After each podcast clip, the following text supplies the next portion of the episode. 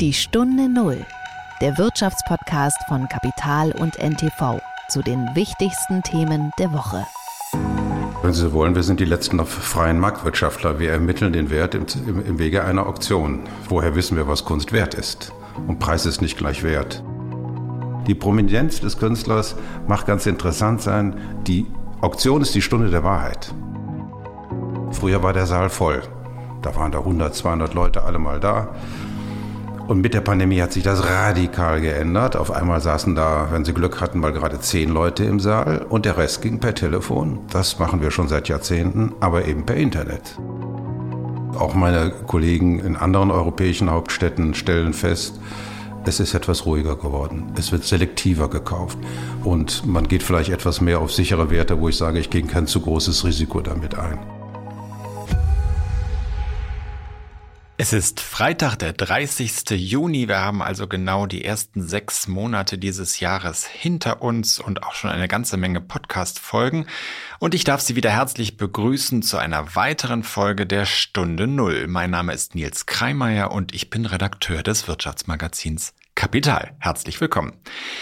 Wir möchten uns in dieser Woche einem äh, ja ziemlich speziellen Thema zuwenden, und zwar der Welt der Kunstauktionen, die ja nicht jeder so aus eigener Anschauung kennt, aber die trotzdem vielen doch bewusst ist oder, oder im Bewusstsein ist, dadurch, dass es ja häufig in, häufig in Filmen auch vorkommt und man auch im Fernsehen äh, solche Szenen sieht. Und da geht es ja nicht nur um ein paar angegraute Kunstliebhaber, die das heute machen, sondern um viele Menschen, die zum Beispiel nach einer Alternative für die klassische Geldanlage suchen und dabei irgendwann vielleicht bei Gemälden oder Skulpturen gelandet sind. Darüber habe ich mit Henrik Hanstein gesprochen. Das ist der Chef des Kunstauktionshauses Lempertz in Köln. Und dieses Haus gibt es schon seit Mitte des 19. Jahrhunderts. Das war die Woche. Wir haben ja, liebe Zuhörerinnen und Zuhörer, am vergangenen Wochenende wahrscheinlich fast alle wie gebannt die Nachrichten verfolgt und haben so mit so einer Mischung aus Unglauben, Unbehagen, Beunruhigung verfolgt, was da in Russland abging. Eine Gruppe von Söldnern, die aus Gründen, auf die wir jetzt nicht näher eingehen wollen, unter dem Namen Wagner operiert, brachte innerhalb von kurzer Zeit eine russische Millionenstadt, nämlich das in äh, Südrussland gelegene Rostov am Don, unter ihre Kontrolle.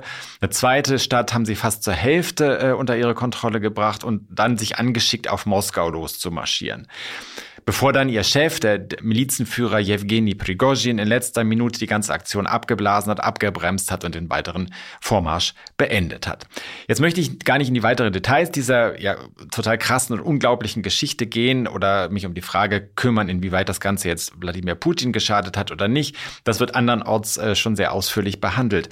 Aus meiner Sicht ist interessant der Punkt, dass es sich bei Prigozhin, also bei diesem, diesem äh, Chef dieser Söldnereinheit Wagner, ja letzten Endes um einen Unternehmer handelt.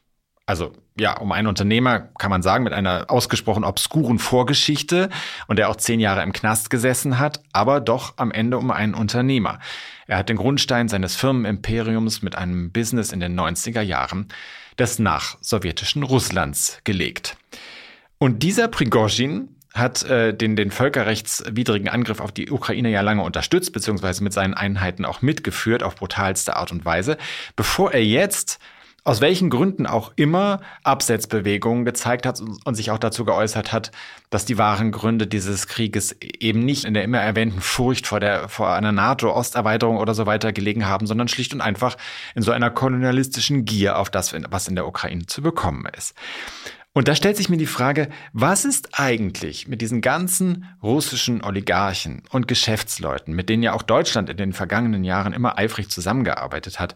Warum schafft es keiner von denen, warum hat es keiner geschafft, sich in den vergangenen Monaten von Putin und von diesem Krieg abzusetzen, klarzumachen, dass dieser Krieg ja nicht nur brutal und sinnlos ist, sondern auch äh, im Grunde alles zerstört, was Russland an wirtschaftlicher Kooperation in den vergangenen Jahren aufgebaut hat oder in den vergangenen Jahrzehnten, muss man ja eigentlich schon sagen. Ähm, ich habe darüber vor einiger Zeit oder vor einigen Wochen mit jemandem gesprochen, den diese Frage auch umtreibt, und das ist Michail Khodorkovsky, der einst reichste Mann Russlands und äh, früherer Ölunternehmer, war ja äh, Chef des äh, russischen Ölkonzerns Yukos Chodorkowski lebt heute in London. Das Gespräch können Sie, wenn Sie wollen, ähm, im äh, Wirtschaftsmagazin Kapital oder auf unserer Website nachlesen. Und der hat sinngemäß im Grunde gesagt, ähm, es sei ja nicht Aufgabe von Geschäftsleuten, ihr politisches äh, Umfeld, ihre Rahmenbedingungen in Frage zu stellen und sich äh, gegen fatale Entwicklungen zu stellen. Das ist zunächst mal äh, insofern ironisch, äh, als Chodorkowski ja selbst genau das getan hat und dafür auch äh, für viele Jahre ins Gefängnis gewandert ist, bevor er dann begnadigt wurde und ähm, in den Westen auswandern konnte. Darüber hinaus aber zeigt es auch aus meiner Sicht irgendwie ein seltsames Menschenbild. So als wären wir alle irgendwie nur auf eine Funktion in unserem Leben reduziert und könnten nicht auch in anderen Bereichen das Wort ergreifen. Ich glaube ja, wenn irgendwann mal und jetzt spreche ich wirklich metaphorisch, die die Trümmer dieses zerfallenen Systems Russlands aufgesammelt werden, dann wird es am Ende wohl niemanden mehr interessieren, ob jemand Unternehmer war, Soldat oder Opernsängerin. Dann wird nur noch die Frage sein, wer sich gewehrt hat und wer nicht. Die Stunde Null. Das Gespräch. Auktionen sind ja, ich weiß nicht, wie es Ihnen geht, aber ich finde grundsätzlich eine wirklich spannende Sache. Das ist ja der Grund, weshalb sie auch gerne also als Motiv in Filmen benutzt werden. Da äh, wird dann um den Besitz eines alten Gemäldes äh, oder auch eines neueren Gemäldes äh, oder einer, einer Brosche oder einer, einer Halskette oder ein, eine Skulptur geboten. Die Preise schrauben sich hoch, äh, Blicke wandern durch den Raum und irgendwann fällt der Hammer den es ja in diesen Veranstaltungen tatsächlich auch gibt. Also es gibt tatsächlich diesen physischen Hammer. Äh, manchmal weiß man dann auch gar nicht, wer eigentlich geboten hat, äh, weil es äh, vielleicht eine geheimnisvolle Person im Hintergrund war, die anonym bleiben wollte und die nur jemanden vorgeschickt hat, der für sie geboten hat. Und das Interessante ist, aus meiner Sicht, dass diese Aktionen immer noch genau so tatsächlich stattfinden. Mehrfach äh, in der Woche sogar. Obwohl mittlerweile ja alle irgendwie im Internet sind und Preise für Kunstwerke eigentlich auch bei Online-Verkäufern ermittelt, äh, bei Online-Verkäufen ermittelt werden könnten. Aber offenbar, und das ist vermutlich der Grund dafür, gibt es ja ein großes Bedürfnis, das Gemälde oder äh, die Skulptur tatsächlich zu sehen, wenn auch nicht anfassen zu können, aber zumindest richtig als, als äh, physisches Objekt vor Augen zu haben. Und vielleicht ja auch geht es ja auch darum, diesen Kitzel zu erleben, den eine äh, Auktion mit echten Bietern vor Ort mit sich bringt. Ich habe darüber gesprochen mit äh, Henrik Hanstein, äh, dem äh, Chef des Auktionshauses Lempertz mit Sitz in Köln. Das macht im Jahr so zwischen 50 und 60 Millionen Euro Umsatz. Hat ähm, auch die modernen Trends natürlich alle mitgemacht, also Telefonauktionen auch online. Trotzdem gibt es immer noch auch im Auktionshaus Lempertz regelmäßig äh, physische Veranstaltungen, äh, zu denen die Leute dann auch hinkommen. Äh, auch Trends zu diesen sogenannten NFTs, also diesen Blockchain-Kunstwerken, sind nicht an dem Haus vorbeigegangen. Über all das habe ich mit, äh, mit Henrik Hanstein gesprochen und äh, das ist ein Mann, der wirklich äh, im Grunde alles über dieses Gewerbe weiß. Das Auktionshaus Lempertz wurde schon Mitte des 19. Jahrhunderts im Jahr 1845 gegründet und ging äh, bereits 1875, also 30 Jahre später, in den Besitz der Familie Hanstein über. Das Ganze ist also schon vor 150 Jahren in, diesen, in den Besitz dieser Familie übergegangen und Henrik Hanstein hat das Geschäft von seinem Vater Rolf übernommen, der es wiederum von seinem Vater übernommen hatte und eines Tages wird Hanstein es äh, vermutlich auch an seine eigene Tochter weitergeben. Er kennt die Branche also extrem gut, ist neben seinem Job auch Präsident des Europäischen Versteigerungsverbandes Verweigererverbandes und äh, hat eine solche Fülle an äh, Anekdoten eigentlich auch äh, aus diesem Business zu bieten, dass wir daraus wahrscheinlich zwei Podcasts hätten machen können. Wir haben uns jetzt auf einen beschränkt und ich äh, hoffe, Sie haben Freude an dem Gespräch. Herzlich willkommen, Professor Henrik Hanstein in der Stunde Null. Guten Tag. Herr Hanstein, Sie haben äh, vor kurzem eine Abendversteigerung gehabt, wo unter anderem ein Gemälde für 900.000 Euro versteigert worden ist. Da fragt man sich so ein bisschen, wie, wie kommt es zu solchen Summen? Und was ich mich vor allem gefragt habe, was macht einen guten Auktionator aus? Wie, wie, wie kommt man äh, äh zu so einer, bei so einer Abendversteigerung sozusagen zurande? Also die Abendversteigerung ist immer der Höhepunkt der Saison für uns in dem jeweiligen Bereich. Das war eine Auktion mit moderner und zeitgenössischer Kunst. Und natürlich hängt vom Auktionator viel ab. Das ist ähnlich wie der Dirigent im Orchester. Haben Sie einen tollen Dirigenten, kann der aus einem erstklassigen Orchester das Maximale rausholen. Ähm, also beim Auktionator ist, wenn Sie fantastische Kunstwerke haben und er geht geschickt um mit in der Auktion und kennt das Publikum, kennt die Kunstwerke sehr gut, dann kann das schon etliches ausmachen. Wenn man im richtigen Moment mal die entscheidende Bemerkung macht, wartet, bis die Bieter sich entscheiden, Hilfestellungen gibt. Also ich würde mal sagen, das ist ein Geheimnis. Ich habe Learning by Doing gelernt, aber bin die fünfte Generation in dem Gewerbe bei uns in der Familie.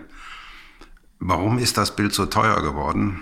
Also es ist nicht das teuerste, was wir jemals versteigert haben, bei weitem nicht, aber es war ein fantastisches Bild von einem Künstler, äh, der eigentlich vergessen war. Äh, der hat im Ersten Weltkrieg. Muss man vielleicht sagen, Albert Birkle? Albert Birkle. Mhm. Aber generell, es war einer der Künstler, die man vergessen hatte, die zwischen den Weltkriegen eine kurze, schnelle, große Blüte hatten und dann durch das Desaster der Weltwirtschaftskrise und des Dritten Reiches wieder quasi in Versenkung verschwunden sind oder sich der angewandten Kunst, Gebrauchskunst gewidmet haben. Und von denen gibt es gar nicht so viele Bilder. Mir ist das für den gleichen Künstler schon mal vor, äh, vor drei Jahren passiert. Da hatten wir ein ganz fantastisches Bild mit 50.000 geschätzt und es bringt auf einmal äh, 850.000. Das war natürlich verrückt. Das haben aber viele zur Kenntnis genommen. Aha, für ein Top-Bild dieses Künstlers aus der richtigen Zeit kann ich einen hohen Preis bringen. Und so kam jemand auch mit einem sehr interessanten Bild, also mindestens so interessant, aus Frankreich zu uns und brachte uns, der Titel war Irrsinn. Also, und dann aber mit Gevatter Tod im Hintergrund. Also es war schon fast ein Schuss makaber, das Bild. Aber das ist auch das, was im, im Moment viele interessiert. Viele Kunstinteressierte entdecken diese Zeit. Und dann ging das Bild eben auch, da ging die Post ab. Und derjenige, der das erste Bild vor zwei Jahren für einen Weltrekordpreis geboten hat, der war jetzt dann auch noch der Unterbieter. Sie brauchen ja immer mehrere, um den Preis zu erzielen. Also es war herausragend in jeder Beziehung. Vielleicht äh, für diejenigen äh, unter unseren Zuhörern und äh, Zuhörern, die äh, das nicht so aus dem äh, Alltag kennen, so eine Versteigerung. Man stellt sich ja immer vor, da sitzen äh, mehrere Bieter in dem Raum, die überbieten sich dann langsam, irgendwann fällt der Hammer. Funktioniert das tatsächlich noch so oder wie viel daran ist schon auch äh, eine digitale Veranstaltung, die sich teilweise im Internet abspielt? Man kennt ja auch, äh, dass Vertreter im Raum sitzen, die dann per Telefon äh, Kontakt zu den eigentlichen Bietern halten. Also wie genau hat man sich das vorzustellen, so eine Veranstaltung? Ja, also wenn Sie so wollen, wir sind die letzten freien Marktwirtschaftler. Wir ermitteln den Wert im, im, im Wege einer Auktion. Woher wissen wir, was Kunst wert ist? Und Preis ist nicht gleich Wert. Und wir haben das früher immer eingeladen, dann werden die Kataloge verschickt, dann wird das ausgestellt, dann kann man das prüfen. Lempertz stellt es dann auch nochmal in Berlin und in Köln aus und in Brüssel aus, sodass wir ein internationales Publikum, dann lädt man alle ein, dann kommt die Auktion. Früher war der Saal voll. Da waren da 100, 200 Leute alle mal da. Und mit der Pandemie hat sich das radikal geändert. Auf einmal saßen da, wenn sie Glück hatten, mal gerade zehn Leute im Saal und der Rest ging per Telefon. Das machen wir schon seit Jahrzehnten, aber eben per Internet. Die Leute verfolgen die Auktion, die Sammler und Käufer verfolgen die Auktion weltweit. Und die Digitalisierung hat unser Geschäft total verändert. Haben wir heute ein Bild von einem argentinischen Künstler, den hier kein Mensch kennt, der aber in Südamerika hochgeschätzt ist, poppt der im Internet hoch und die Leute bieten das, kaufen das genauso gut in Köln. Kann in Köln genauso gut einen Rekordpreis bringen wie in Buenos Aires mhm. oder in New York. Das ist die große Veränderung. Und der, die Pandemie hat die Leute vertraut gemacht, hat unsere Kunden quasi zwangsweise vertraut gemacht mit der Möglichkeit, online mitzubieten. Das funktioniert. Es ist allerdings frustrierend. Ich habe mal Christian Tiedemann gefragt, wie ist dann das, wenn man dirigiert und da hinten sitzt kein Publikum? Da sagt er, schon ein kleiner Unterschied. Man spürt das, auch wenn man es nicht sieht. Und so ist das natürlich bei so einer äh, Auktion, die bei der allemal die Hälfte mindestens über Telefongebote äh, oder durch Internetgebote äh, äh, durchgeführt wird. Das ist also mindestens die Hälfte, wenn nicht noch mehr, bieten auf diesem elektronischen Wege mit. Ne? Das ist schon ein Unterschied. Im Übrigen verlangsamt das die Auktion wesentlich. Wir hatten vor zwei Wochen eine Schmuckauktion. Das waren 200 Lots. Dafür brauche ich normalerweise in früheren Zeiten zwei Stunden. Ich habe jetzt vier Stunden gebraucht. 200 Lots heißt 200 Stücke. 200 die Stücke, die wir dann versteigern. Mhm. Auktion lief fabelhaft. Dann umso besser sie läuft, umso länger dauert es natürlich. Aber die hat dann vier Stunden gedauert, weil eben doch sehr, sehr viele Bieter online mitgeboten haben. Und das, sie haben einen Verzögerungseffekt von drei Sekunden. Also wenn ich sage 1000 Euro, jemand mehr als 1000 Euro, dann müssen Sie drei Sekunden warten, bis es bei dem Kunden ist und dann muss der durch Tastendruck reagieren und es dauert drei Sekunden, bis, ich, bis es bei mir zurück ist. Mhm. Also das muss man berücksichtigen. Deswegen passiert es dann auch häufiger, dass man einen mal nicht rechtzeitig erwischt. Aber es ist eine tolle Erweiterung des Geschäftes und die Kunden müssen ja die Sachen ansehen. Sie müssen nicht unbedingt bei der Auktion dabei sein. Aber auf Dauer ist es für einen Auktionator doch ein bisschen schade. Also wenn das so ist, dann brauchen Sie auch nicht mehr ins Konzert zu gehen. Da können Sie sich auch eine CD runterladen. Ne? Fürchten Sie denn, dass das auf Dauer äh, komplett in diese Richtung gehen wird oder wird es immer die physische Versteigerung noch geben aus Ihrer Sicht? Ja, das eine wäre ein Albtraum für mich. Wenn das nur noch online geht, dann würden wir ja, können wir ja gleich only online machen, so dass Sie einen Computer einstellen. Um so und so viel Uhr müssen Sie Ihre Gebote abgegeben haben. Das ist sehr frustrierend. Das hat nur den Nachteil, wenn Sie eine only online Auktion machen, gilt die Fernabnahmerichtlinie. Das heißt, es kann jeder binnen 14 Tagen seine Sachen ohne Angabe von Gründen zurückgeben. Das ist das eBay-Gesetz, wenn Sie so wollen. Das gilt in ganz Europa. Das wäre für eine Auktion, in dem wir Objekte für Hunderttausende und Millionen Werten ver versteigern, wäre das der schiere Albtraum. Da kauft einer für zwei Millionen ein Bild und sagt 14 Tage später, gefällt mir der Frau nicht, ich bring's Ihnen zurück. Ist Ihnen das schon passiert? Nein, Gott mhm. behüte nicht. Mhm. Ne? Also den würde ich ja gleich erschießen. also bei so einer Summe, da, da wird es schwierig und da sehen Sie, das funktioniert nicht only online. Wenngleich es verblüffend ist, gerade bei den Gemälde von Albert Birkle, sein Berliner Maler, der dann in, später in Salzburg gelebt hat, da hat bei 700.000 Euro noch jemand online mitgeboten. Also wenn man im Saal ist und sieht, wer bietet, wie bietet, wie lange bietet, ob das ein Händler ist, ob das ein Privatmann ist, ist es natürlich ehrlich gesagt auch ein etwas offeneres Spiel, als wenn die Leute anonym hinter einem PC sitzen und mitbieten. Äh, Sie haben äh, vorhin gesagt, äh, Sie sind eigentlich die letzten äh, richtigen Marktwirtschaftler, weil sich auf Ihrer Veranstaltung der Preis erst bildet, tatsächlich durch äh, Angebot und Nachfrage, wenn man so will. Ähm, wie kommt es denn überhaupt zur Preisbildung in der Kunst? Also wir versuchen ja äh, bei uns bei Kapital, auch mit dem Kapital-Kunst-Kompass, so ein bisschen so nachvollziehbare Kriterien zu schaffen, wie sich so ein Preis bildet. Aber wie, was ist Ihr Gespür vor so einer Auktion, wie sich so ein Preis herausbilden kann? Ich glaube, der Albert Birkle, von dem Sie gesprochen haben, hat irgendwas bei 30.000 angefangen und ist dann bis, bis zu den 900.000 hochgegangen. Das ist ja eine, eine unglaubliche Entwicklung. Da, da fragt man sich, was ist da für eine Dynamik im Gange und, und was, Sie bereiten ja so eine Versteigerung auch vor. Also wie, wie ermitteln Sie so einen möglichen Preis? Naja, so grundsätzlich muss man mal sagen, Preis ist nicht gleich Wert, mhm. sagte Marcel Duchamp, großer Künstler. Äh, für manche Künstler werden große Preise erzielt, deswegen müssen sie nicht unbedingt äh, auf Dauer Bestand halten in der Qualität. Ähm, wir haben Datenbanken. Alle Auktionsergebnisse weltweit werden aufgezeichnet von allen größeren Auktionshäusern. Und Lempertz ist eines der ältesten in der Welt. Und wir sind auch in manchen Bereichen Marktführer.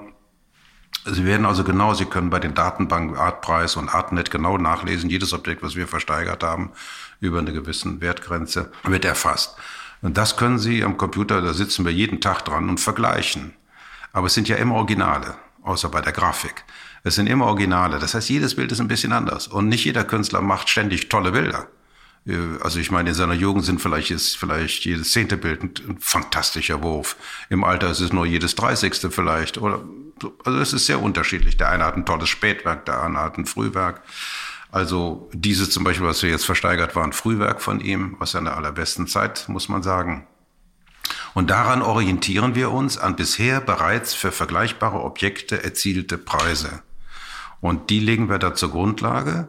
Wir sollten allerdings nicht verkennen, dass die Einlieferer schon selbst ziemlich klare Vorstellungen haben, weil sie haben ja speziell dieses Bild unter Umständen mal gekauft, hängen da dran, haben den Künstler immer gerne verfolgt und haben jetzt zum Beispiel gesehen, aha, der, das hat ja mal einen tollen Preis gebracht, dann habe ich ja mit meinem Bild auch eine Chance. Aber weil dieses eine Bild schon vor drei Jahren einen Weltrekord gezielt hat, heißt es nicht, dass jedes andere Bild auch so viel bringt. Deswegen kann man die Schätzpreise nicht gleich alle so hochsetzen. Wir hatten in der Auktion zwei Bilder dieses Künstlers. Das eine bringt einen Weltrekord und das andere bringt gerade mal 30.000. Das war der Qualitätsunterschied, mhm. der es ausgemacht hat. Den muss man sehen. Den kann man, den, den muss man sehen. Und ich sage immer, der, der das erkennen kann, was wirklich herausragend ist, der ist ja schon ein halber Künstler. Also könnte ich malen, wäre ich sicherlich kein Kunsthistoriker geworden. Wie Aber man muss dieses Gefühl haben, entwickeln, äh, das ist eine hohe Kunst. Äh, das haben auch nicht alle Sammler. Viele sammeln mit den Ohren und nicht mit den Augen. Wie oft kommt es vor, dass Sie bei einer Versteigerung komplett überrascht werden davon, wie sich, äh, wie sich der Preis dann am Ende herausbildet, entweder nach unten oder nach oben? Kann ja in beide Richtungen gehen, so eine Überraschung. Nicht sehr häufig. Mhm. Das kennzeichnet sozusagen dann auch den guten Auktionator. Dass er Aber Bilder, die eine besondere Qualität haben, einen guten Erhaltungszustand, unter Umständen eine sehr interessante Provenienz, ähm, die, das, das, da ist man gespannt, wie wird das jetzt laufen.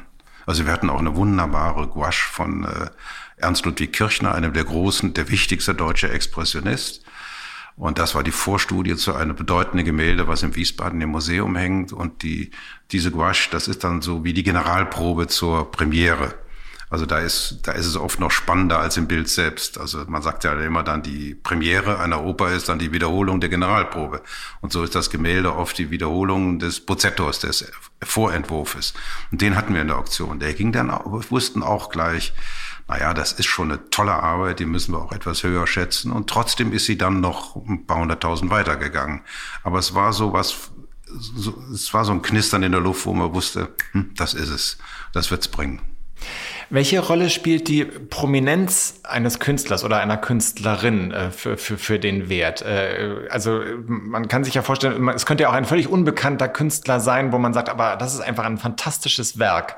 Äh, wie, wie balanciert sich das aus? In der Auktion, wie wir ja gesehen haben, mit dem Birkler. Ein relativ unbekannter Künstler.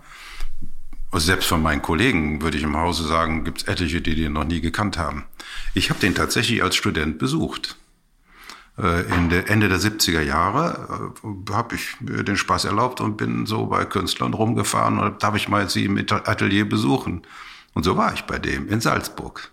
Etwas außerhalb von Salzburg. Fand das einen ganz tollen Tag, fand die späten Bilder ziemlich langweilig. Und hatte nur ganz wenige früher gesehen. Der hatte, glaube ich, damals nur zwei oder drei zu Hause äh, hängen. Von denen war ich ganz fasziniert und habe mich dann auch mit ihm beschäftigt. Aber es gab gar nicht viel Literatur über ihn. Ich habe tatsächlich mal äh, als am Beginn meiner Karriere eine Deutschlandkarte mir besorgt und habe eine Nordkurve gemacht und eine Südkurve und hatte auf der Karte im Norden die ganzen Künstler eingetragen, die ich besuchen wollte und bin vier Wochen lang im Norden rumgefahren und dann bin ich im August, das war im Juli, und im August bin ich die ganze Südkurve gefahren und habe alles Künstler besucht, die, also, das war faszinierend. Ich habe dummerweise kein Tagebuch geführt. Künstler, die damals froh waren, dass auf einmal äh, jemand aus der Kunstbranche ihn besuchte, jahrelang war keiner da gewesen, die heute teuer auf Auktionen zum Teil sogar gehandelt werden. Also, die Auktion ist natürlich auch die Stunde der Wahrheit. Die Prominenz eines Künstlers, ja, natürlich ist Beckmann ein super prominenter Künstler, aber der hat auch eine durchschlagende, geniale Qualität. Auch der hat natürlich auch schon schwächere Bilder gemalt. Aber auf Dauer äh, entscheidet sich wirklich die Qualität des Werkes alleine. Also ich meine, Warhol ist auch so ein gutes Beispiel. Der war ja hochmerkantil, kam ja letztendlich auch aus der Werbebranche da ist, der, der hat das kultiviert. Äh, die Kunst ist Kapital. Ne? Deswegen hat er auch so eine Nähe zu Beuys, der das quasi äh, im, im übertragenen Sinne äh, persifliert hat. Aber ich will nicht zu kompliziert werden. Die Prominenz des Künstlers macht ganz interessant sein. Die Auktion ist die Stunde der Wahrheit. Wenn auf dem Kunstmarkt in Galerien ein Künstler gepusht wird und wird gemacht und sowas gibt's immer wieder und auf einmal stellen sie fest, aha, jetzt will jeder das Bild von dem haben. Aber fünf Jahre später kommen die ersten Bilder wieder auf die Auktion, weil einer stirbt oder sich scheiden lässt oder Geld braucht. Und dann kommt die Wahrheit äh, im freien Spiel der Marktkräfte. Dann kann das eine Korrektur bedeuten. Also Auktionen haben mehrfache Funktionen diesbezüglich. Jetzt gibt es ja sehr unterschiedliche Motive, ähm, Kunst zu erwerben. Also man kann das aus purer Begeisterung tun, tatsächlich für ein Kunstwerk, wo man immer hofft, wahrscheinlich Sie auch hoffen, dass das das äh, wichtigste Motiv ist. Man kann aber auch einfach das in der Erwartung tun, dass sich der Wert des Kunstwerks steigert, sozusagen einfach als Geldanlage, so wie ich eine Aktie kaufe äh, oder so wie ich einen Goldbarren kaufen würde oder so. Ähm, würden Sie jemanden raten, Kunst zu kaufen als Geldanlage? Jein. Also erstmal sollte man Kunst kaufen aus, wie sagt der Rheinländer, aus Spaß an der Freude. Ähm, also aus Leidenschaft. Äh, dann liegt man meistens, äh, wenn man ein gutes Auge hat, richtig. Aber nur aus Kapitalanlagegründen zu kaufen, da haben sich ja schon verdammt viele die Finger verbrannt.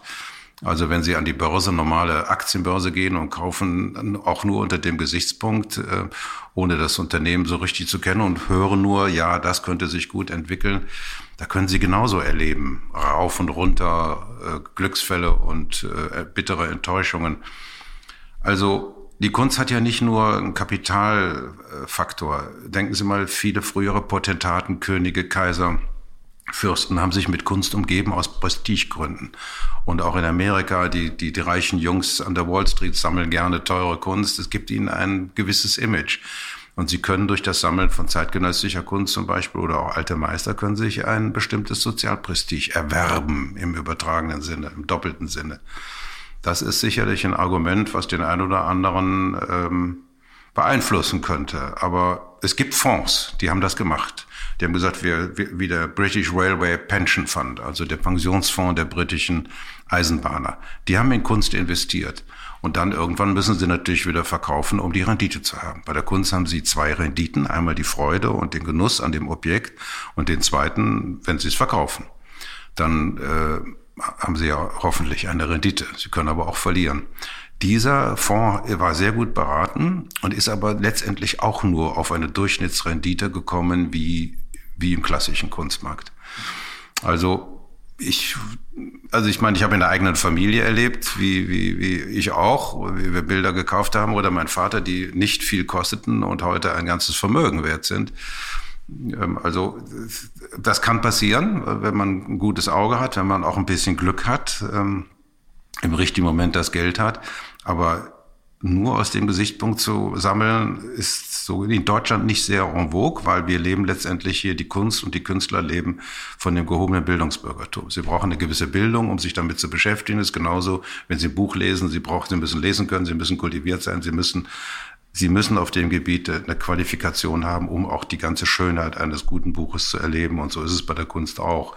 Also umso mehr Leute in Museen gehen, umso mehr qualifizieren sie sich ja auch dafür. Das heißt, die ähm, Menschen, die bei Ihnen da in, in der Auktion sitzen, sind in der Regel auch tatsächlich Kunstliebhaber oder zumindest vertreten sie Kunstliebhaber. Oder Kunstkenner. Mhm. Mhm. Ja. Sie machen einen Unterschied zwischen Kenner und Liebhaber. Ja, also natürlich gibt es einen Unterschied. Ich kann das ja lieben, ich muss es ja nicht verstehen, aber wenn ich es verstehe und liebe, ist es noch besser. Wir leben jetzt, äh, was ähm, äh, die finanziellen Bedingungen vieler Menschen angeht, in einer nicht ganz einfachen Zeit. Wir haben wieder steigende Inflation nach Jahren, in denen es eigentlich gar keine Inflation gegeben hat. Wir haben einen Krieg in Osteuropa. Ähm, es gibt eine gewisse wirtschaftliche Verunsicherung, auch erste Anzeichen einer Rezession. Schlägt sich das irgendwie auf Ihr Geschäft nieder? Merken Sie das?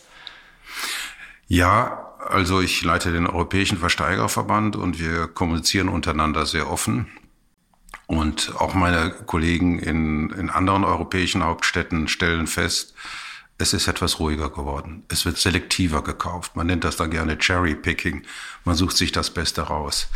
Ähm, und man geht vielleicht etwas mehr auf sichere Werte, wo ich sage, ich gehe kein zu großes Risiko damit ein. Das sicherlich. Die Inflation spielt uns aber auch ein bisschen in die, in die Schuhe weil es ist natürlich auch eine Flucht in die Sachwerte. Wenn Sie heute 100.000 Euro in die Bank legen, ist es am Ende des Jahres sechs, sechs oder sieben Prozent weniger wert. Das muss, wenn Sie das in Kunst investieren, nicht unbedingt der Fall sein. Und wenn Sie die Kunstgegenstand mehrere Jahre lang besitzen, also länger als zwei Jahre, dann ist ja der Verkauf auch wiederum steuerfrei. Das ist auch nicht so ganz von der Hand zu weisen. Oder Kunstwerk können Sie auch leichter mal sagen, es gefällt auch meinen Kindern. Ich nehme jetzt das Bild von der Wand, schenke das meinen Kindern und da entstehen ja auch, kann auch keine Transaktionskosten dadurch. Es hat schon auch einige Vorteile. Es ist beweglich. Und als ich anfing in meiner Karriere, ich bin jetzt 40 Jahre lang in dem Beruf, da bin ich regelmäßig nach New York gefahren zu Kunden von uns. Das waren ausnahmslos äh, jüdische Immigranten die doch sehr viel haben mitnehmen können. Das war das Einzige, was sie haben mitnehmen können, ihre Kunst. Und ich habe jahrelang oder auch unser Büro in New York davon gelebt, dass wir Einlieferungen von dies, aus diesen Kreisen bekamen. Das hat sich jetzt äh, etwas verändert. Die Generation ist auch ausgestorben, aber äh, es ist war Fluchtgepäck für viele. Ich habe vor einigen Jahren mit einem französischen Kollegen zusammen, äh, François Targent, in Monaco Juwelenauktionen angefangen. Und wir hatten aus Deutschland, wir machen diese Auktion zusammen in Monaco mit Art Corial. Und wir haben aus Deutschland einen pinken Diamanten als Ring in Weißgold eingeliefert. Wussten gar nicht, wie wir den schätzen sollen. Da sagten die Experten, naja, also pinkende Diamanten hatten wir noch nicht. Und dann als Ring in Weißgold Ich verstehe davon überhaupt nichts. Ähm, also, aber die Experten sagten, ja, so 500.000 muss das eigentlich schon sein. Und dann haben wir ihn mit auf die Auktion genommen in, in Monaco und habe ihn, ich habe ihn dann für 1,8 Millionen versteigert.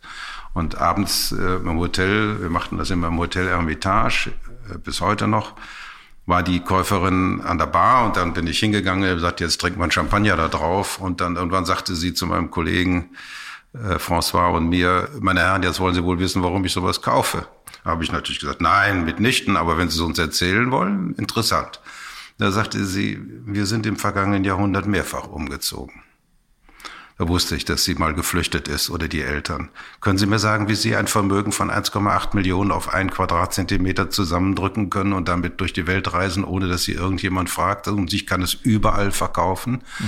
Das war überzeugend. Also wir haben Verwandte, meine Frau hat Verwandte in Südamerika, die sind geflüchtet aus Ungarn 1947, alte adlige Familie mit herrlichem Schmuck. Das Einzige, was sie von ihrem fabelhaften Besitz mitnehmen konnten, war das in einem im Rocks, im, im Mantelsaum eingenähte äh, Geschmeide, also die Juwelen, die sie dabei hatte, den Schmuck. Das war das Einzige, mit dem sie wieder in Buenos Aires anfangen konnten.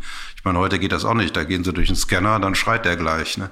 Aber das soll man nicht unterschätzen. Und gerade wo Sie von den Problemen sprechen, also ich meine, die Welt brennt, wenn Sie so wollen. Und da wird man sicherlich bei seinen Kaufentscheidungen noch zusätzliche Argumente mit einbeziehen. Und das könnte auch sein, dass deswegen der Kunstmarkt sich erstaunlich gut hält.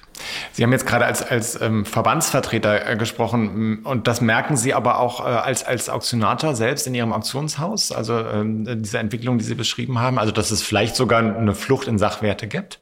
Ja, aber eine Auktion ist äh, ein Frühindikator, wie man ja auch in der Wirtschaft sagt, der Lkw-Bereich.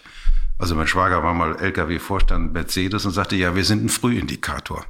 Wenn die Speditionen weniger LKWs bestellen, dann wissen sie, dass die Nachfrage geringer ist und dann äh, ist das ein Frühindikator. Und bei uns auch. Wir merken es als Auktionator. Manchmal erzielen wir die gleichen Preise äh, wie in der Saison zuvor, aber nicht mehr mit vier Bietern, sondern nur mit zwei. Dann kriege ich zwar die gleichen Preise, aber wenn einer von den beiden ausfallen würde, wird der Markt sofort dramatisch runtergehen.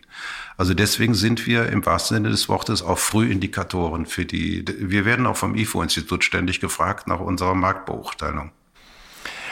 Herr Hanstein, ich würde gerne noch zu einem etwas anderen Thema kommen. Äh, es war eine Zeit lang so, dass äh, die sogenannten NFTs einen gewissen Boom auch auf dem äh, Kunstmarkt erlebt haben. Mit anderen Worten, digitale Kunstwerke, wenn man das so zusammenfassen kann, die per Technologie, also über eine Blockchain, ihre Einmaligkeit bewahren sollten. Jetzt hat man das Gefühl, der erste Hype um dieses, um diese Art von Kunstwerken ist schon wieder abgeflaut. Was halten Sie persönlich davon? Ja, also ich habe da ein sehr gelassenes Verhältnis zu. Ich war viele Jahre lang an der Kunsthochschule für Medien in Köln, nebenher aktiv. Und ich sagte immer, was ihr macht, ist Steckdosenkunst. Ziehe ich den Stecker raus, ist die Kunst weg. Das war so ein bisschen flapsig. Aber ernst, ähm, immer haben die Künstler sich der neuesten Medien bedient wie in der Fotografie. Also im Mittelalter können Sie sagen, in dem Moment, wo man von der Holzmalerei, Holztafelmalerei wegkam, auf Leinwand war, war das schon ganz was anderes. Als auf einmal neue Drucktechniken aufkamen, wurde Grafik gedruckt. Das gab es vorher kaum. Eine Revolution sondergleichen hat man auch damals gesagt, ist das Kunst? Wird doch gedruckt, kann ich x-beliebig vervielfältigen. Fotografie, ist das Kunst? Kann ich x-beliebig vervielfältigen, was gar nicht so richtig stimmt. Und mit dem Film ging das genauso. Und ähm, die Künstler bedienen sich immer der neuesten Techniken, weil sie auch neue Möglichkeiten geben. Und die neuen Medien sind ja spannend. Also ich bin ein alter Filmheld, äh, würde ich, hätte ich jetzt beinahe gesagt. Also ein leidenschaftlicher Filmfan gehe gerne ins Kino und gucke mir die neuesten Sachen an. Natürlich können sie über Video heute ganz andere Sachen machen. RTL würde heute mit dem klassischen 36 Millimeter Film gar nicht mehr leben können. Das, das WDR kann sein, sein, sein Hochhaus äh, in die Tonne schmeißen, brauchen sie heute gar nicht mehr. Diese Möglichkeiten werden die Kunst immer aufnehmen und in diesem Zusammenhang kann man auch NFT sehen. Ich bin da allerdings kritisch, weil der Kunstmarkt hat die Videokunst nicht wirklich so aufgenommen und die, die ganzen Videos, das ist nicht handelbar geworden, weil es nicht physisch erlebbar ist, so direkt. Ähm, Sie können das nicht an die Wand hängen oder Sie können es nicht ähm, in eine Schublade legen, wie man Grafik tut, um sie vom Licht zu schützen. Es ist eine andere Situation und deswegen, äh, wir beobachten das schon seit 20, 30 Jahren im Markt, dass das nicht wirklich der große äh, sich durchsetzt auf den Auktionen. Kommt bei uns relativ selten vor. Wir haben jetzt eine Arbeit von Pike, Nam Jung Paik, ein Koreaner, der dann in Deutschland gelebt hat, der wirklich Pionier auf die Gebiete gewesen sind, gewesen ist, pardon. Naja, das hat ein paar tausend Euro gebracht. Das war ein NFT tatsächlich, oder? Nein, das war kein NFT, das war also Videokunst. Ne? Mhm. Das, das hält sich auf Dauer nicht und sie haben natürlich das große Problem, dass diese Dinge nicht ewig halten. Irgendwann können sie die auch nicht mehr lesen. Das ist eines der größten Probleme unserer Zeit, ist überhaupt die Archivierung. Das wird auch bei den NFTs so sein. Aber der NFT-Markt ist hochgeschossen. Ich glaube, da war auch viel Manipulation drin. Und wie sich jetzt auf den Auktionen zeigt, dampft sich das auf die Normalität runter. Und man wird sehen. Das muss man, das muss man sehr offen, sehr, sehr interessiert verfolgen, äh, was die Künstler damit machen. Haben Sie selbst denn schon NFTs in der Auktion gehabt? Ja, meine mhm. Tochter hat das gemacht. Sie, sie ist, äh, ich, Sie ist auf dem Gebiete fit und das hat auch ganz gut funktioniert. Aber sie wollte nicht die erste Welle mitmachen, weil sie sagten, da ist so viel heiße Luft drin. Und hat jetzt nur Künstler, also wenn Künstler NFTs speziell gemacht haben. Also Künstler haben gesagt, ich will diese Technik benutzen, um daraus ein Kunstwerk zu machen. Dann äh, funktioniert das bei uns, vielleicht woanders, aber dann funktioniert das bei uns und wir haben es ganz gut verkauft, aber die erste Welle ist wieder dramatisch abgeschweppt und wir nähern uns der Normalität. Also wir werden sehen, wie sich das entwickelt. Aber wie ich schon, ich will mich nicht wiederholen, aber so richtig auf den Auktionen ist das nicht gelandet. Ähm, vielleicht abschließend, Herr Hanstein, äh, wie oft haben Sie während einer Auktion schon gedacht, oh, jetzt würde ich gerne am liebsten selbst mitbieten? Sehr oft. Wenn ich in den letzten 40 Jahren oder sagen wir mal in den letzten 30 Jahren, seitdem ich besser verdiene, jedes Mal das Titelbild gekauft hätte, wäre ich heute wirklich sehr, sehr, sehr vermögend. Weil die Titelbilder sich alle, wir wählen immer sehr genau aus, auf was wir auf den Titel nehmen. Und weil wir das Objekt damit auch promoten in einer gewissen Beziehung, wenn ich das jedes Mal gekauft habe, auch wenn es jedes Mal mich total ruiniert hätte, ähm, dann, äh, also dann wäre ich natürlich ungekrönter König. Herzlichen Dank für das Gespräch, Henrik Hanstein.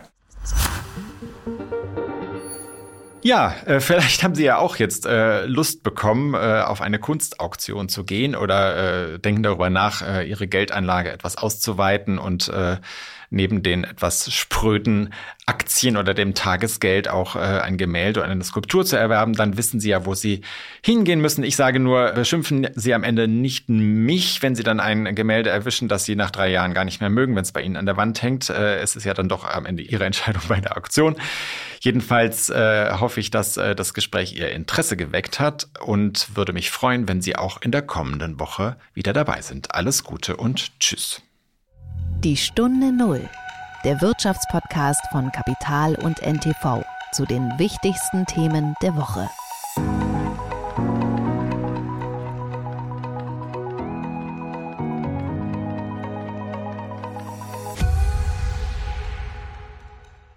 Dieser Podcast ist eine Produktion der Audio Alliance.